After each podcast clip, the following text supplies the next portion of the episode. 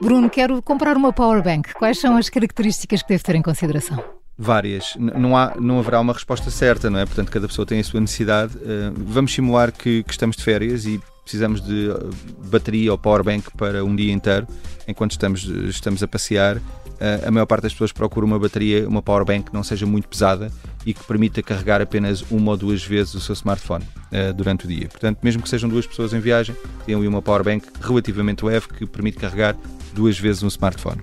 Depois, verificar se essa powerbank se tem um pequeno mostrador que nos indique durante o dia qual a autonomia da mesma. É importante, a maior parte das powerbanks hoje em dia, as mais recentes do mercado, vêm com esse pequeno mostrador.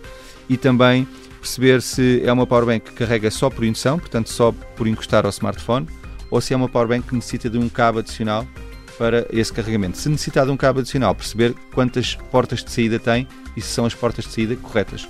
Obrigada pelos conselhos, Bruno. Se ainda tem dúvidas sobre qual é a melhor opção para si, envie mail para perguntas.iservices.pt. Prometemos responder a tudo nos próximos episódios.